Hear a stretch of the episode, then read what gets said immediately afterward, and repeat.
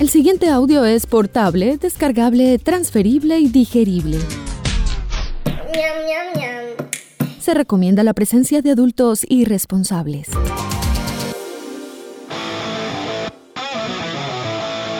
Este programa no contiene consejos para enriquecerse o hacerse famoso o fit sin hacer ningún esfuerzo. A nuestros invitados les toca trabajar, digamos que de forma orgánica. Si busca guías de autosuperación, cadenas de oración o esquemas para vender humo, continúa el scroll. Tal vez encuentre algo más abajo, o alguien, o alguno. ¿Qué tal un pastor? A partir de este momento usted se encuentra en la casa, otra forma de decir presente. Una producción de Gabriel Posada in the House para la humanidad agobiada y doliente de todo el continente. Dímelo, Gabo. Entonces fue una conciencia diferente porque es una generación que, le, que escalón tras escalón fue avanzando con todos los cambios que estaban sucediendo en ese momento.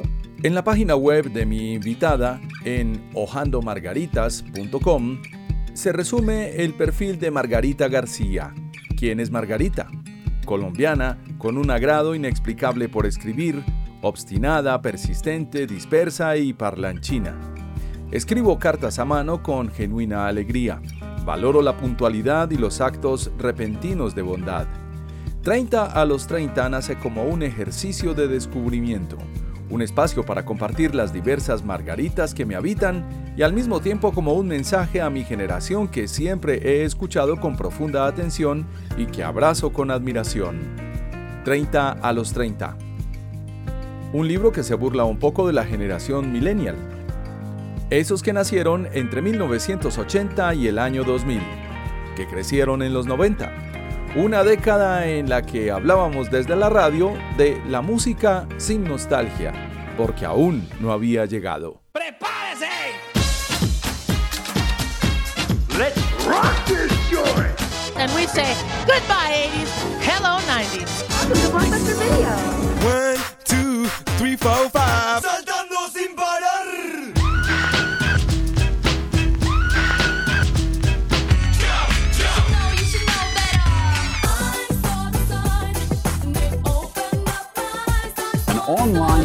Called Internet. Diana, we are told Wales. Simpson surrendered to police just a few minutes ago. Sure. Pido la paz para esta guerra. To infinity and beyond. Do you understand the words that are coming out of my mouth? I did not have sexual relations with that woman. The most anticipated motion picture of all time, Star Wars Episode 1, The Phantom Menace. premiere of Dawson's Creek. The incredible Boys to Men. Oh, Al. I wish you wouldn't touch me that Oh, behave. And while analysts remain split on who will win the latest console war, Y2K computer bug now that's video power. The X-Men. The dream of a teenage witch. Beverly Hills the season premiere of In Living Color.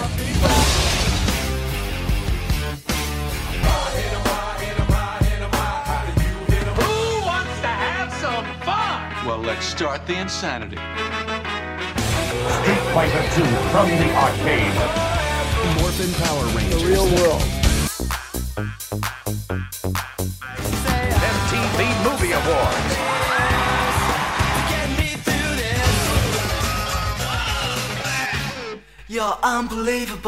Todos ellos habían apoyado decididamente la campaña de Ernesto Samper a la presidencia de la República. El entonces fiscal general Alfonso Valdivieso Sarmiento abrió las diligencias preliminares que habían sido radicadas bajo el número 8000. De ahí nació el nombre, como históricamente se conoció el proceso judicial que dejó al descubierto del matrimonio política-narcotráfico. Yo era el tesorero fantástico. El excelente tesorero.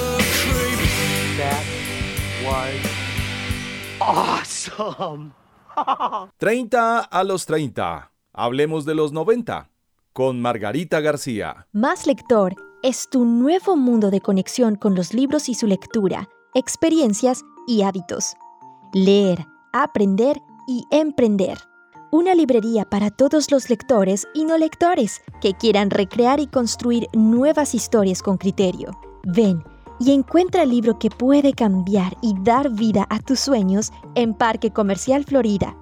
Y recuerda, lee un libro siempre. En San Andrés Islas, sobre la Avenida Providencia, un hotel se asoma al hermoso mar de los siete colores desde la ventana del restaurante y saluda su clima cálido desde el balcón.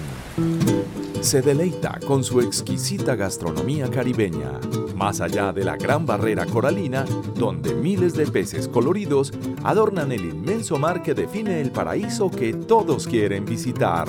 Hotel Portofino Caribe, en el pasaje peatonal, entre las tiendas y los restaurantes del centro y a un minuto de la playa. Hotel Portofino en San Andrés. Toda la diversión de la isla en un solo lugar.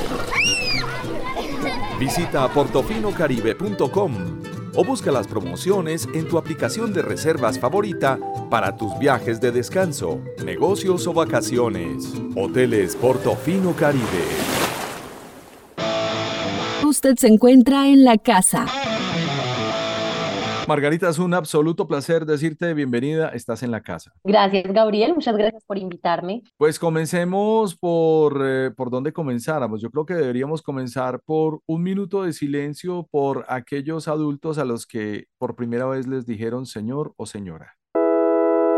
Así es, yo pienso que esto es un tema muy generacional, Gabriel, porque la generación del 2000 no se identifica con eso, por ejemplo, ¿cierto? Es, más un tema de una generación de los 90 que es mi generación, la que yo llamo la generación del medio, la generación de las dudas, la generación de la dicotomía. ¿Y por qué esos nombres tan específicos? Bueno, eso es lo que queremos averiguar en, en esta conversación, pero mm, tu conciencia de dónde estás parada generacionalmente, ¿se te despertó a partir de qué circunstancia o por qué para comenzar el título de 30 a los 30? Todo empezó porque yo nací en los 90, yo nací en el 92 y tenía padres que no eran de la generación de mis amigos, ¿cierto? Mi papá tenía 70 años porque le lleva 20 años a mi mamá, mi papá ya falleció, pero al mismo tiempo yo tengo como mis sobrinos que nacieron en el 2000 y yo sentía que entre la generación mía y la anterior había una brecha enorme, pero todavía fue una generación que yo pude ver y pude preservar. Y la del 2000, que es completamente arrolladora y completamente distinta. Entonces yo decía, estoy en el medio, estoy en el medio porque vivo en una completa dualidad hasta en la música. Mi mamá escuchó Camilo Sesto y ahorita la generación del 2000 que están todos yendo al concierto de Bad Bunny y Carol G. Y justo la generación que se quedó en esa mitad es la de los noventas ustedes que se criaron en los noventas, pero hay otros noventas muy particulares que son los que nos criamos en los ochentas y nos tocó vivir los noventas con toda esa pasión y con toda esa energía que tiene uno a los 20.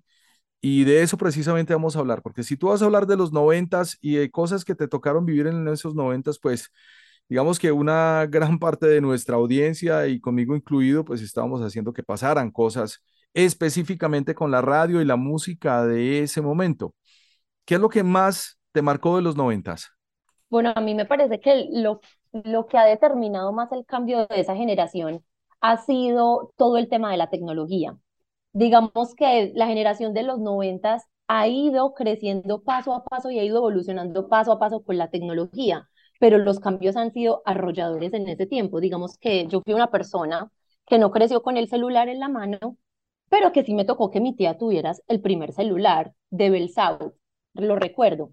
Pero de ese momento a hoy, ahora existen un montón de plataformas, ahora, no sé, todos los médicos están en redes sociales, entonces están dando consejos sobre salud mental. Entonces fue una generación que le tocó todavía ver que no tuviera la tecnología en las manos, pero al mismo tiempo creció con ella y fue evolucionando con ella. Me parece que ese es el cambio más grande que ha sufrido la generación de los noventas, junto con las relaciones amorosas.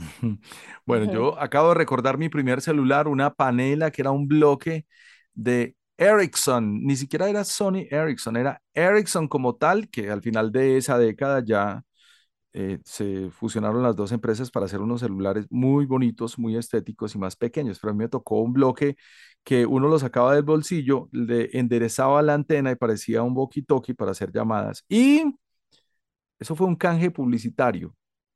Además, era costosísima la llamada telefónica eh, por minuto. Entonces, técnicamente teníamos un celular en, el bolsillo que no, al, que realmente no iba a sonar poco mucho. Funcional. Sí, poco funcional, porque pues quién iba a gastarse un platal en ese momento. Y también hay que recordar cómo esas compañías telefónicas ordeñaron a aquellos eh, primeros adoptivos de la tecnología celular hasta hace apenas unos días, porque mm, el celular, eh, la llamada celular en Colombia ha sido lo más costoso. Entonces me parece punto para ti por esa observación, me parece inteligente y me parece interesante cómo lo has podido observar. ¿Qué más te pillaste ahí en esa transición, digamos, digital y de tecnologías? Bueno, con respecto a eso, también me ha parecido increíble el modo de hacer negocios, por ejemplo, de la generación de los 2000. Entonces, ¿qué piensa mi generación? No, pero este es un niño que para mí nació ayer y ahora se está haciendo un montón de dinero en redes sociales, es un influencer. Entonces, se creó una nueva forma de emprender, pero que tampoco le tocó a la generación de los 90, incluso cuando nacieron con la tecnología, ¿cierto? No le tocó a esa generación y también es un cambio nuevo para la generación de los 90. Pero entonces lo ven a uno y te dicen millennial. No es que tú eres un millennial, tú naciste con la tecnología en la mano. Ahí es donde digo, pero estoy en el medio. Porque yo tampoco nací con los de los 2000, que ahorita están haciendo un montón de negocios y ganando un montón de dinero a través de redes sociales. Y al mismo tiempo también tengo mis papás llenos de tradición y mi familia que baila Pastor López en diciembre y que no nacieron con el celular ni el computador y a duras penas lo saben usar. Pero no todos. Digamos que tu generación sí es obviamente millennial, nativos digitales, digamos que en el gremio del marketing los llamamos nativos digitales, que les tocaron un montón de cosas ahí mientras crecían, pero no todos están haciendo negocios, no todos están haciendo plata y no todos los papás bailan Pastor López, entonces hay unas variaciones ahí. En tu libro, ¿cuánto tiempo le dedicas a esto de la tecnología? ¿Cuántas, no sé, cuántas hojas o cuántos episodios? Bueno, más que episodios, el libro es más una guía de las lecciones que yo he vivido y que pienso que le pueden servir a la gente. Digamos que en un libro no me cabe la vida, pero escribí 30 lecciones porque estoy cumpliendo 30 años y digamos que es un autorregalo para mi generación que siempre he observado con mucha atención. Pero más que la tecnología es cómo afrontan los retos todos la tecnología, el poliamor, el tema de, del emprendimiento, del trabajo, cómo asumir desde esas lecciones todos esos temas que han sido una gran transformación, pero que nosotros también estamos pegados de la tradición. Sí, claro. Y, y, y, si hay algo en la cultura antioqueña, la cultura paisa, de donde eres tú, ¿tú naciste en Medellín? Sí, yo nací en Medellín. ¿En qué año? En el 92. Bueno, imagínate.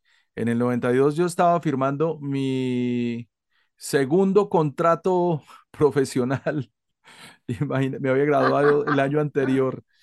Entonces hay, hay mucho de dónde, eh, de dónde observar este, este contenido en tu libro. Yo hablo de la tecnología pues porque es de lo que comenzamos hablando, pero, pero hay muchos temas que tú estás manejando aquí que sí son pertinentes a, tu generación y que digamos que están ahí hirviendo en la generación de los noventas. Háblame, de, por ejemplo, del poliamor. Bueno, con respecto al poliamor, a mí me ha parecido un ejercicio muy interesante porque cuando yo le menciono ese concepto a mi mamá, no tiene idea de lo que es, pero si yo me voy con la generación siguiente, que son los de los 2000, lo tienen muy claro, ¿cierto? Dicen, no, pero hay que tener una relación abierta, no le veo problema o no, yo no me quiero casar porque yo lo que quiero es tener una mascota, compartir la vida con alguien, pero yo no necesito casarme, yo no quiero llegar a eso. Y precisamente la gente de los 90 se enfrenta a esos retos porque empieza a pensar, bueno, pero es que yo que crecí viendo a la gente casarse y al mismo tiempo me estoy enfrentando a esta nueva realidad y este modo de hacer relaciones distintas. Y las dos están bien, pero estoy en la mitad. Entonces, ¿será que me quiero casar? No, mejor no, mejor me voy a viajar por todo el mundo. Ah, ¿será que me alimento como me alimentaba antes y tomo leche entera. Ah, no, es que ahora hay un montón de leches que ni siquiera existían cuando yo nací. Entonces, es todos esos desafíos y el poliamor para mí es uno de los más grandes porque la generación de los 90 presenta mucha dualidad con ese tema. Es como, bueno, pero es que no, yo no acepto, no sé, que mi novio tenga otra pareja, pero hay otra gente para la que sí está bien y ahora es una tendencia mundial y está bien visto y está aceptado. Entonces sí es un tema generacional, porque si yo le pregunto a alguien de los 2000, dice, no, pero para mí es normal. Pero si tú le preguntas a alguien de los 90, todavía lo piensa. Y dice, bueno, sí es normal ahora, pero bueno, es que yo no vi eso en mi casa, yo no crecí con eso. Y si le preguntas a los de los 80, dice, no, eso, sí, eso existía ahora, pero eso en mi época ni se hablaba de eso, ¿cierto? Sí, digamos que estamos viviendo una transición también social en esta vida, de las tantas transiciones sociales que hemos vivido, y una más como revisando hacia adentro. Por lo que tú me has contado y tu percepción es que los millennials como que no tienen muy buena fama con la generación X y los baby boomers, ¿no? Sí, exacto, porque siento que tienen una crisis silenciosa donde no pueden tomar una postura radical frente a algo. ¿cierto? Digamos que cuando yo hablo con la gente de los ochentas, mi esposo personalmente es de los ochentas y muchos de mis amigos lo son, tienen posturas muy claras con respecto a la vida y se sienten parte de su generación. Lo mismo pasa con los de los 2000. Ellos tienen posturas muy claras y dicen, sí, yo pertenezco a esta generación y para mí está claro. No pasa eso con la gente de los 90, Gabriel se sienten la mitad, entonces dicen, ah, pero es que no toman ninguna postura, viven en mm. constante crisis. Claro, porque están atrapados entre la tradición y la vida moderna.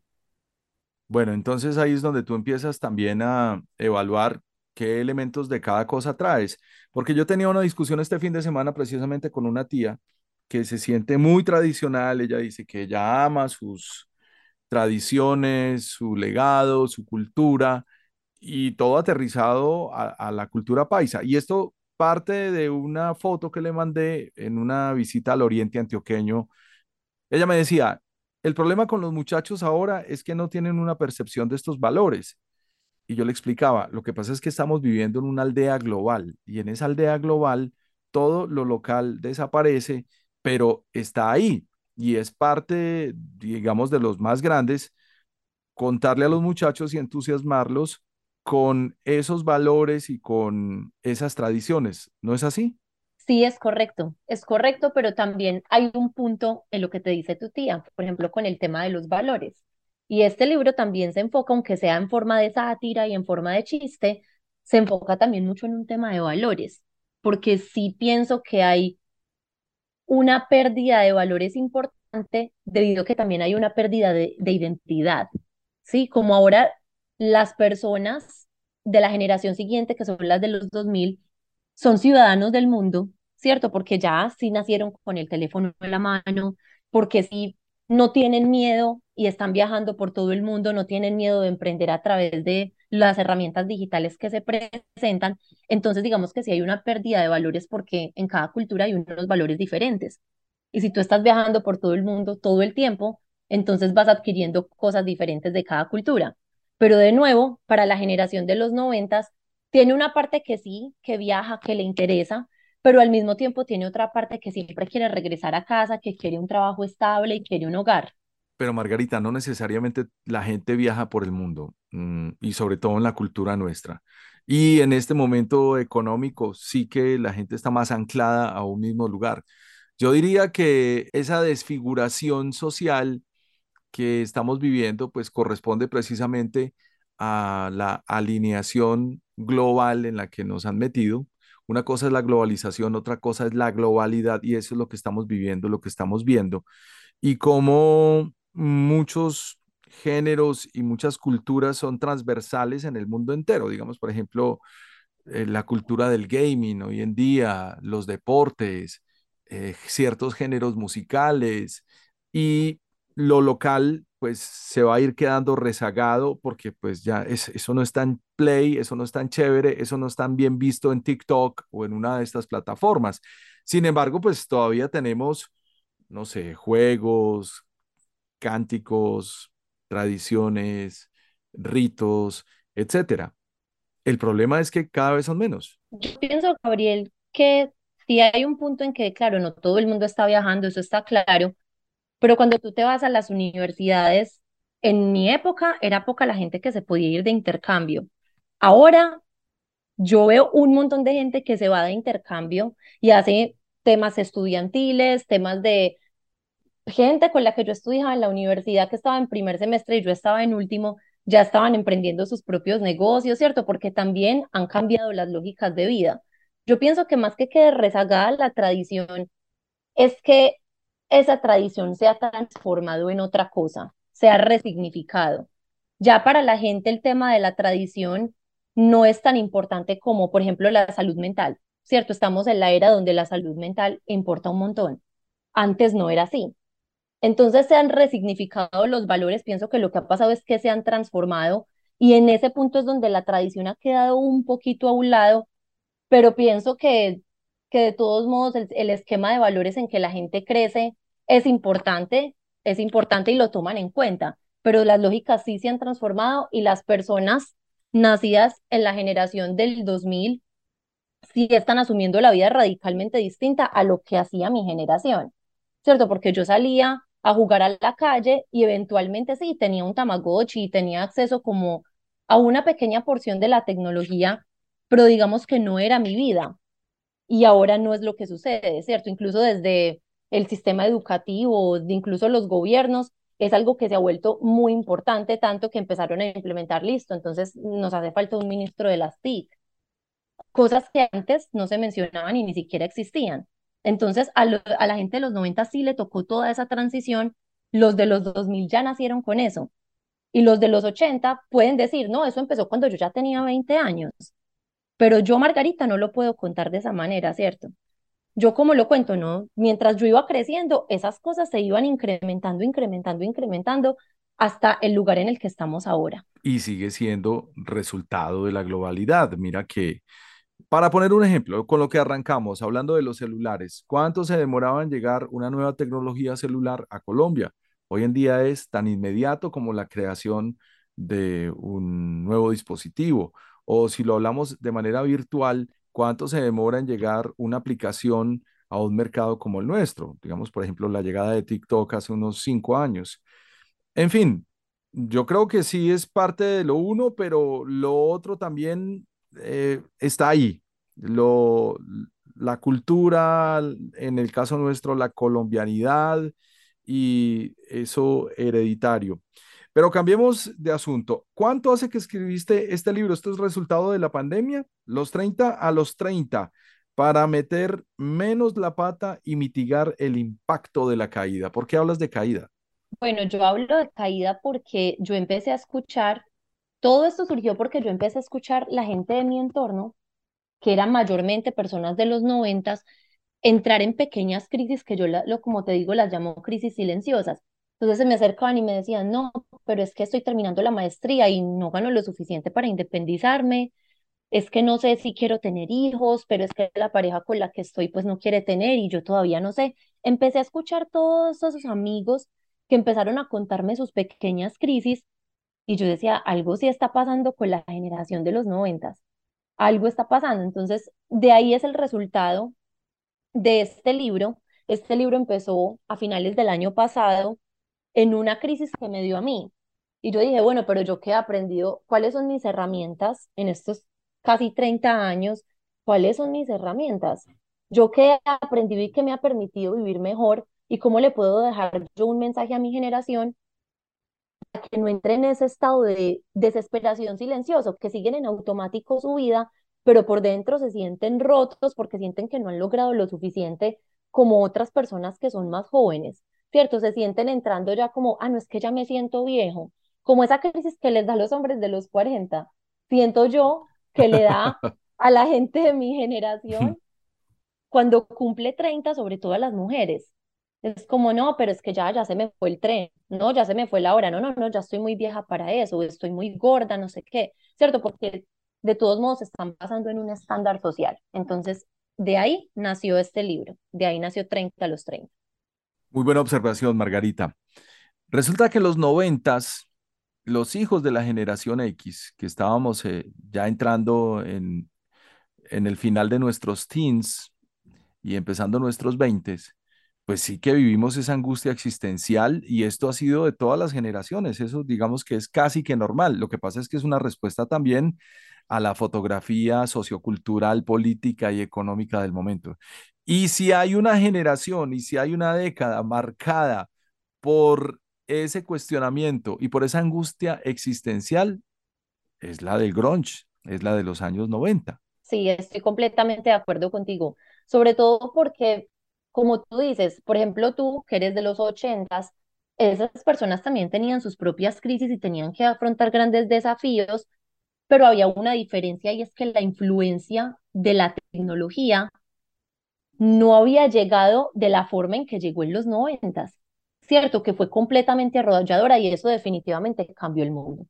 Entonces, claro, digamos que las generaciones anteriores y siguientes han tenido que afrontar con desafíos diferentes, pero no fue lo que le pasó a la gente de los noventas, que venían de una tradición, de un arraigo muy importante y muy firme, a lo contrario, a un avance tecnológico impresionante que abrió las puertas del mundo, que cambió las lógicas de vida, la forma en que pensábamos y revolucionó las profesiones, la educación, la vida política y la vida pública porque no es lo mismo hacer política hoy que hacer política hace 30 años o 40, ¿cierto?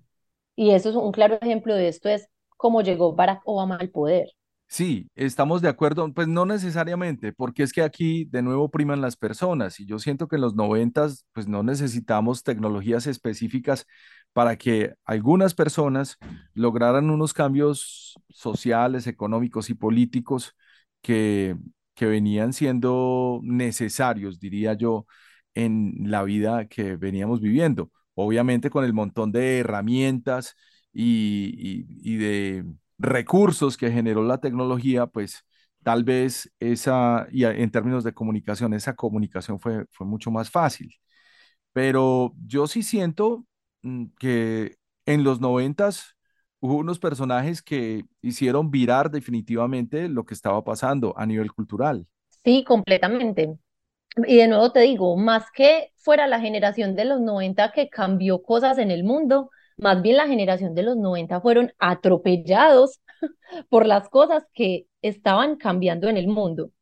Pero sí, evidentemente hay muchos, digamos que muchas transformaciones culturales importantes muchos temas que, por ejemplo, en temas de escritura se logró, muchos nuevos autores, también muchos temas en el cambio en cómo se hacía violencia, hasta en eso, ¿cierto? No es lo mismo cómo se asumía la violencia históricamente, por ejemplo, en Colombia, antes de los 90 a durante los 90, ¿cierto? Que fue como un periodo álgido y crítico en los temas de violencia. Hablando de violencia, pues en esa década la violencia pasó, pasó fue a otros escenarios y en algunos casos un tanto más pasivos, pero igual de intensa. Es correcto, es correcto. Y luego fue adquiriendo una visibilidad importante, pero sí esta generación tuvo como, digamos que ese atropello y también de las crisis nacen las mejores cosas, ¿no? También nació buena música, también nacieron buenos escritores, porque claro, eso también genera las crisis, pero sí fue como un atropello para una generación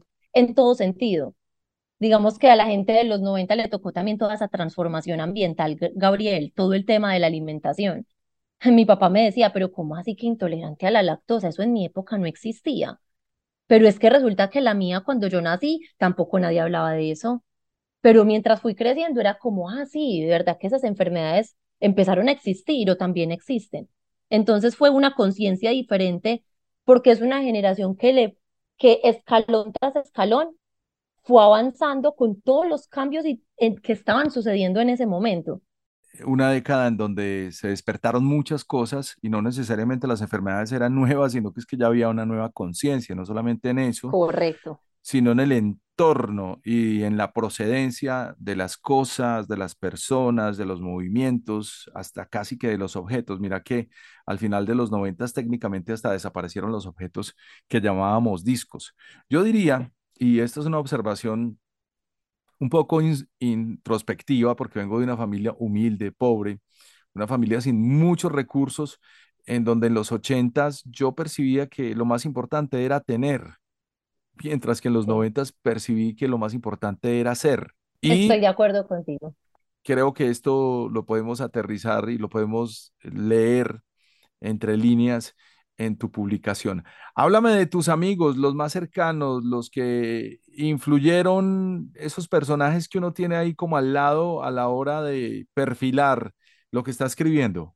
Bueno, realmente de las más grandes influencias que tuve en este libro, y me parece, me pareció como un ejercicio interesante, fueron mis amigos gays, porque me dieron otra mirada real de las crisis que afrontaba la gente en, de los noventas.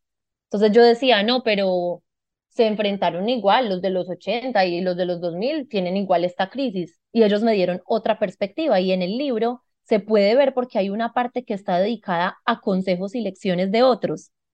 Entonces yo puse todos esos consejos que ellos me dieron, los puse ahí y me di cuenta que definitivamente sí, sí esta generación está marcada por cosas muy diferentes a la que le sigue y a la del anterior. Pero influencias así importantes, la de mi mejor amiga Sara, definitivamente fue una influencia bien, bien importante de mi entorno cercano. Y que estén afuera y que no sean cercanos a mí. Hay una chica que escribe en redes sociales que se llama Ana María Villalba, que es alias analista. Y también también escuchándola a ella, viéndola, lo que escribió en redes sociales, me inspiró para hacer este libro y me influenció muchísimo. Un saludo para Analista, que yo también la sigo.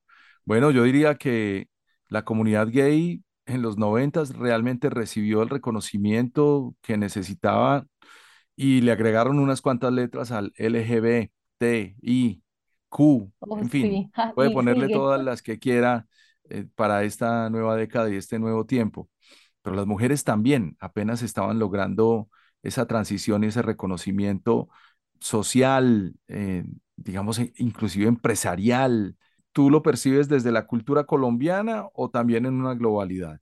Yo pienso, Gabriel, uy, esa pregunta está difícil, te voy a decir por qué, porque yo soy de Medellín, como hablamos, mis tías trabajaron para el grupo empresarial antioqueño por muchos años, entonces yo vi cómo fueron adquiriendo ese empoderamiento a, medida que pasaba el tiempo, pero no era así un comienzo, ¿cierto? Digamos que esas empresas estaban manejadas principalmente por hombres y el lugar que ellas ocupaban era muy pequeño, pero en el tiempo fueron ascendiendo, ascendiendo, ascendiendo también porque el rol de la mujer iba cambiando.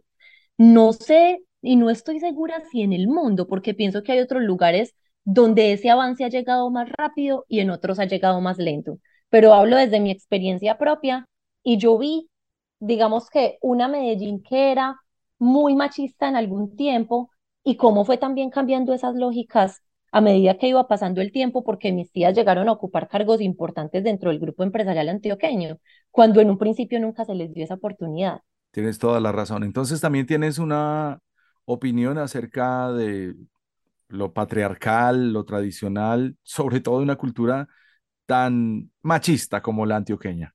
Sí, es que es algo que no podemos desconocer, ¿cierto? Para mí es un tema histórico y ha sido así. Yo lo vi, pero al mismo tiempo también me crié en una familia donde mandaban las mujeres.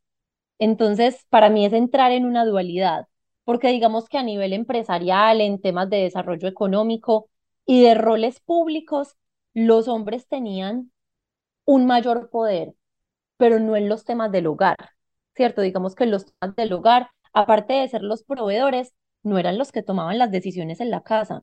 Al menos en todas las casas que yo conozco, las decisiones las tomaba la mamá o la abuela. Entonces, es un poco difícil pararme en alguno de los dos lados porque también vi el tema del matriarcado, ¿cierto? Y de eso sí que hemos visto. Lo que pasa es que eso se asumía como doméstico, pero tendremos de esto una conversación en el futuro.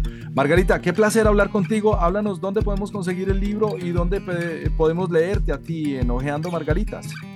Bueno, el libro lo pueden encontrar en www.hojandomargaritas.com para Colombia. Si están en el exterior lo pueden conseguir por Amazon y próximamente lo vamos a tener en la Librería Nacional.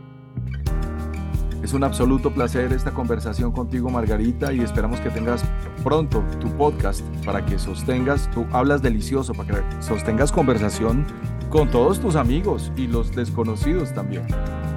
muchas gracias Gabriel por esta invitación y sí, mi podcast pronto va a estar disponible, eso va a ser el año que viene y se va a llamar La Generación del Medio. Un beso Margarita y nos vemos en los noventas sin nostalgia. Claro que sí, un beso Gabriel, bye.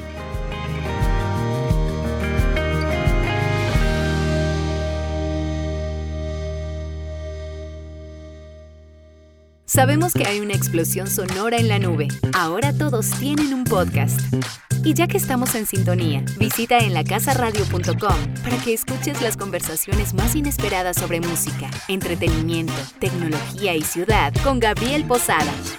Digamos que el objetivo que hemos marcado de Bits Colombia es trabajar como un medio para trabajar por la educación y la conservación de las aves y sus territorios. Haciendo ese trabajo me encontré con la pista de que en México les gustaba, en ese momento lo que yo encontré era que les gustaba el vallenato. Entonces me fui a hacer la maestría a Iztapalapa, a la UAM. Todo lo que yo escribí sobre Piazzolla se, se, se, me vino a la cabeza con un solo gesto de humildad del tipo, pues la forma como él me trató a mí y eso, ahí estaba ya como contada la historia en lacasaradio.com, un podcast con experiencia radial, disponible en tu plataforma favorita, portable, descargable, transferible y digerible.